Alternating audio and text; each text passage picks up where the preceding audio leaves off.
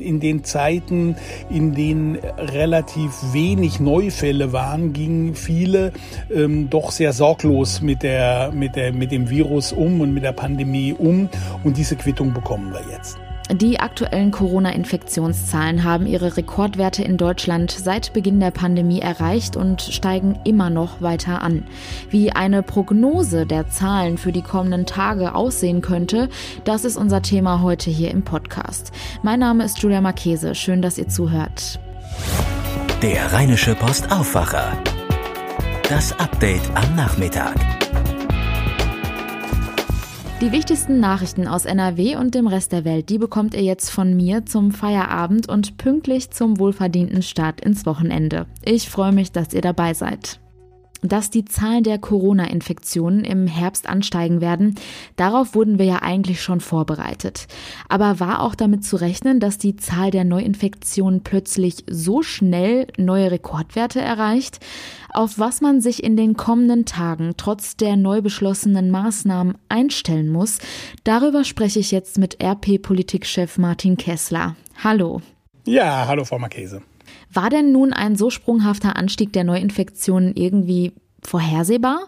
Es war vorhersehbar, dass eine zweite Welle kommt, weil das fast wie aus dem Lehrbuch ist, ähm, dass bei ansteckenden Krankheiten, Viruskrankheiten, bakteriellen Krankheiten, Erkältungskrankheiten, die Corona-Krankheit zählt ja, auch wenn sie gefährlicher ist als ein normaler Schnupfen oder ein, eine, eine Grippe zu den Erkältungskrankheiten, dass es ähm, solche, äh, eine zweite Welle gibt. Dass die jetzt so stark ist, ähm, ist doch etwas erstaunlich. Es gibt allerdings zwei Gründe dafür. Einmal, es wird wesentlich mehr getestet. Ähm, das heißt also, ähm, man hat einfach bei der ersten Welle weniger getestet, so dass man dann auch da niedrigere Zahlen hatte. Aber das zweite ist, und das muss uns natürlich Anlass zur Beunruhigung ähm, geben, äh, in, in den Zeiten, in denen relativ wenig Neufälle waren, gingen viele doch sehr sorglos mit der, mit der, mit dem Virus um und mit der Pandemie um. Und diese Quittung bekommen wir jetzt. Sie haben sich von einem Experten mal eine Corona-Zahlenprognose erstellen lassen. Was sagt uns die? Worauf müssen wir uns jetzt einstellen und steigen die Zahlen weiter rasant? Ja, leider steigen sie weiter ähm, und das hat auch mehrere Gründe. Man muss natürlich vielleicht vorausschicken, dass ähm, eine solche Prognose sehr schwierig ist, weil sie ähm, zunächst mal das Verhalten der Menschen nicht äh, mit einrechnet. Meistens ist es nämlich so, dass wenn jetzt eine allgemeine Aufregung da ist und die, die Zahlen steigen, dann ändern die Menschen ihr Verhalten und das hat natürlich auch wieder Auswirkungen auf die Verbreitung ähm, des Virus.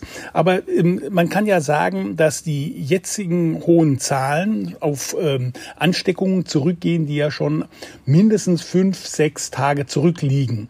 Das heißt also, ähm, die, die, die Zahlen verändern zwar das Verhalten, es kommen jetzt auch Maßnahmen dazu, aber die Zahlen, die jetzt in den nächsten Tagen kommen, die sind natürlich schon Menschen, die sich jetzt schon angesteckt haben, ähm, ohne dass sie es wissen, die dann ein, zwei, drei Tage ähm, leichte Symptome zeigen, dann gehen die Symptome nicht weg, dann machen sie einen Test, dann braucht es zwei Tage, bis der Test dann ähm, positiv oder negativ ist und dann wird es erst gemeldet, so dass die Experten eigentlich davon ausgehen, dass nächste Woche die Fallzahlen nochmal deutlich anstehen, ansteigen werden. Ich habe mit dem Weltärztepräsidenten Frank Ulrich Montgomery gesprochen, gesprochen. Er geht davon aus, dass es in der nächsten Woche ähm, auf jeden Fall die Grenze von 10.000 ähm, überschritten wird. Und ich habe auch mit dem Epidemiologen und Bundestagsabgeordneten Karl Lauterbach gesprochen. Und ähm, der sagt, wenn das jetzt so weitergeht, dann bekommen wir spätestens in ein, zwei Monaten ernsthafte Probleme bei den Kapazitäten in den Krankenhäusern. Das sieht also nicht so gut aus und deswegen ist es dringend erforderlich, dass sich, dass die Menschen ihr Verhalten ändern auf der Seite und dass natürlich auch die Behörden jetzt schauen, ähm, dass sie Maßnahmen einleiten, die die, die Kurve abflachen. Flatten the curve heißt das, hieß es ja bei der ersten Welle. Das sind ziemlich beachtliche Zahlen. Wie werden diese Prognosen berechnet? Gibt es da eine Formel für? Ja, es gibt eine Formel dafür. Ähm, ich weiß nicht, ob ich sie jetzt unseren Hörern zumuten kann. Ähm, dass die Formel, ich versuche es jetzt mal mit eigenen Worten zu erklären. Das sind die Fallzahlen. Diese Fallzahlen, die werden fortgeschrieben in die Zukunft. Dann wird unter und dann wird dann ähm, berechnet, wie hoch die Ansteckungsrate ist. Das ist dieser berühmte R-Wert, der die Reproduktionsrate, also die, wie sich die Krankheit reproduziert. Dann gibt es ein, eine, eine Generationsrate, die sagt, wie, ähm, ähm, wie lang das Virus braucht, um eben ähm, so in den Körper zu gehen, dass wiederum die, ähm, äh, ähm, der Infizierte andere anstecken kann. Und wenn man das ähm, alles zusammennimmt, kriegt man eine Formel, die dann heißt, nach so und so vielen Tagen werden die Zahlen bei konstantem R-Wert, also Reproduktionswert und konstantem Generationswert, also dann, wie sich dann das Virus verbreitet, ähm, dann zu bestimmten Fallzahlen kommen. Und wenn man diese Formel anwendet, dann kommt man schnell dahin, dass in der nächsten Woche die 10.000 überschritten würden. Das ist ja auch der Grund, warum Experten das ähm, sagen. Vorsicht ist geboten, wenn man jetzt in die übernächste Woche und in die übernächste, überübernächste Woche ähm, reingeht.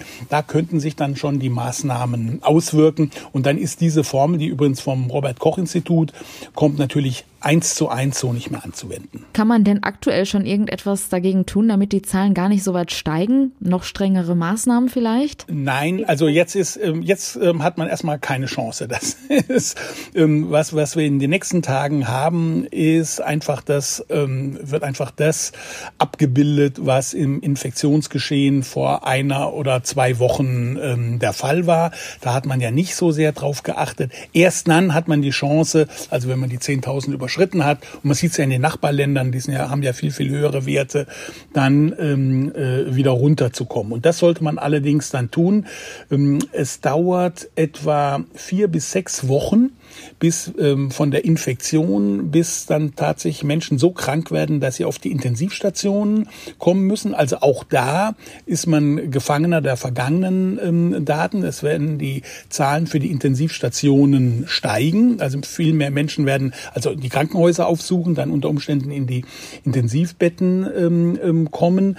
Ähm, allerdings, ich, man darf jetzt auch nicht so ganz pessimistisch sein, wenn dann die Maßnahmen ähm, greifen und die, ähm, und die Kurve wieder abgeflacht wird, dann könnte sich da auch die Lage entspannen. Aber man muss dann schon sehr aktiv sein und man muss auch ähm, einen langen Atem haben, weil kurzfristig werden die Zahlen sowohl ähm, bei den Krankheitsfällen ähm, wie auch bei den Infektionen wie auch bei den Behandlungen in den Krankenhäusern steigen. Wann rechnet man denn damit, dass die Zahlen wieder komplett sinken? Erst wenn ein Impfstoff da ist? Ja, also üblicherweise sind das ja Wellen und so wie es beim ersten Mal runterging, wird es wahrscheinlich beim zweiten Mal auch wieder runtergehen, ohne dass wir jetzt einen Impfstoff haben. Also vom Impfstoff, da würde ich mir gar nichts versprechen. Erstens werden da auch nicht sofort alle die Zahlen runtergehen, weil der müsste dann auch in der notwendigen Größe da sein, der müsste wirken und so weiter. Das sind auch ganz viele Punkte, die jetzt alle noch ungeklärt sind. Also ich glaube, den, den können wir erstmal vergessen. Der wird, das wird weit bis 2021 sein. Ich denke aber schon, dass ähm, allein aufgrund der, der, der klassischen Verbreitung und dann auch wieder der Abflachung, ist es ja so, wenn dann Leute angesteckt sind, dann können dann weitere dann auch nicht alle anstecken. Das so, dass es als immer so einen klassischen ähm, äh, äh, ähm, Kurvenverlauf gibt und deswegen wird's vielleicht sogar vor Weihnachten auch wieder runtergehen. Allerdings müssen wir, um, um sagen wir, eine Explosion zu vermeiden, natürlich schon Maßnahmen ergreifen, sowohl im Verhalten als auch von behördlicher Seite. Könnte es denn jetzt sein, dass die Zahlen so stark steigen, dass es zu einem Lockdown kommt? Die Experten sagen, das ist nicht ausgeschlossen, allerdings kein totaler Lockdown, den wird es mit Sicherheit nicht geben, aber lokale, regionale Schließungen von Schulen, ähm, von ähm, Restaurants, von Fitnessstudios, von Kneipen und so, die sind durchaus möglich. Danke für diesen interessanten Einblick, Martin Kessler. Ja, danke auch. Solche Recherchen und auch dieser Podcast ist nur möglich, weil viele von euch uns mit einem RP Plus Abo unterstützen. Danke dafür. Auf rp-online.de slash abo-aufwacher findet ihr alle Infos bezüglich der Abos. Ein Angebot kann ich euch aber auch hier schon mal ans Herz legen. Für nur 34,99 im Jahr bekommt ihr unser RP Plus Jahresabo. Schaut gerne mal auf der Internetseite vorbei und vielleicht ist da ja was für euch dabei. Kommen wir jetzt zu den weiteren Nachrichten. Nordrhein-Westfalen will angesichts der steigenden Corona-Infektionszahlen künftig an strengeren Kontaktbeschränkungen festhalten. Das berichtete laut der deutschen Presseagentur Ministerpräsident Armin Laschet heute Mittag nach seiner Kabinettssitzung in einer Videoschalte mit Oberbürgermeistern und Landräten.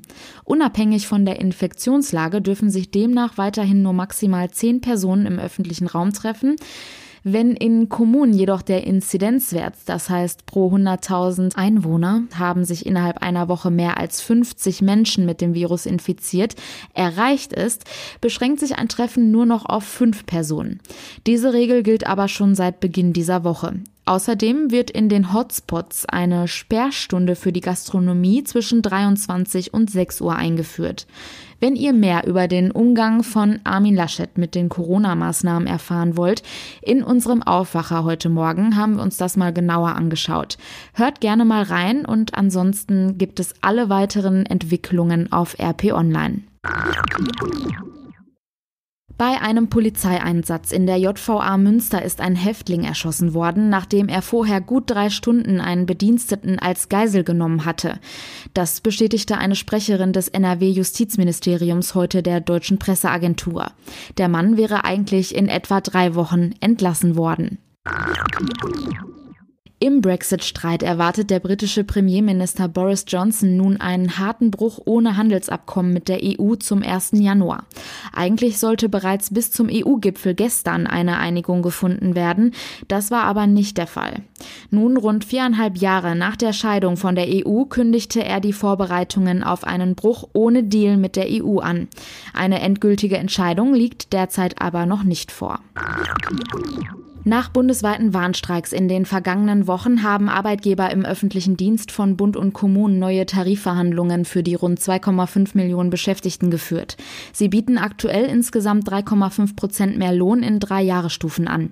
Das teilten Bundesinnenministerium und kommunale Arbeitgeberverbände mit.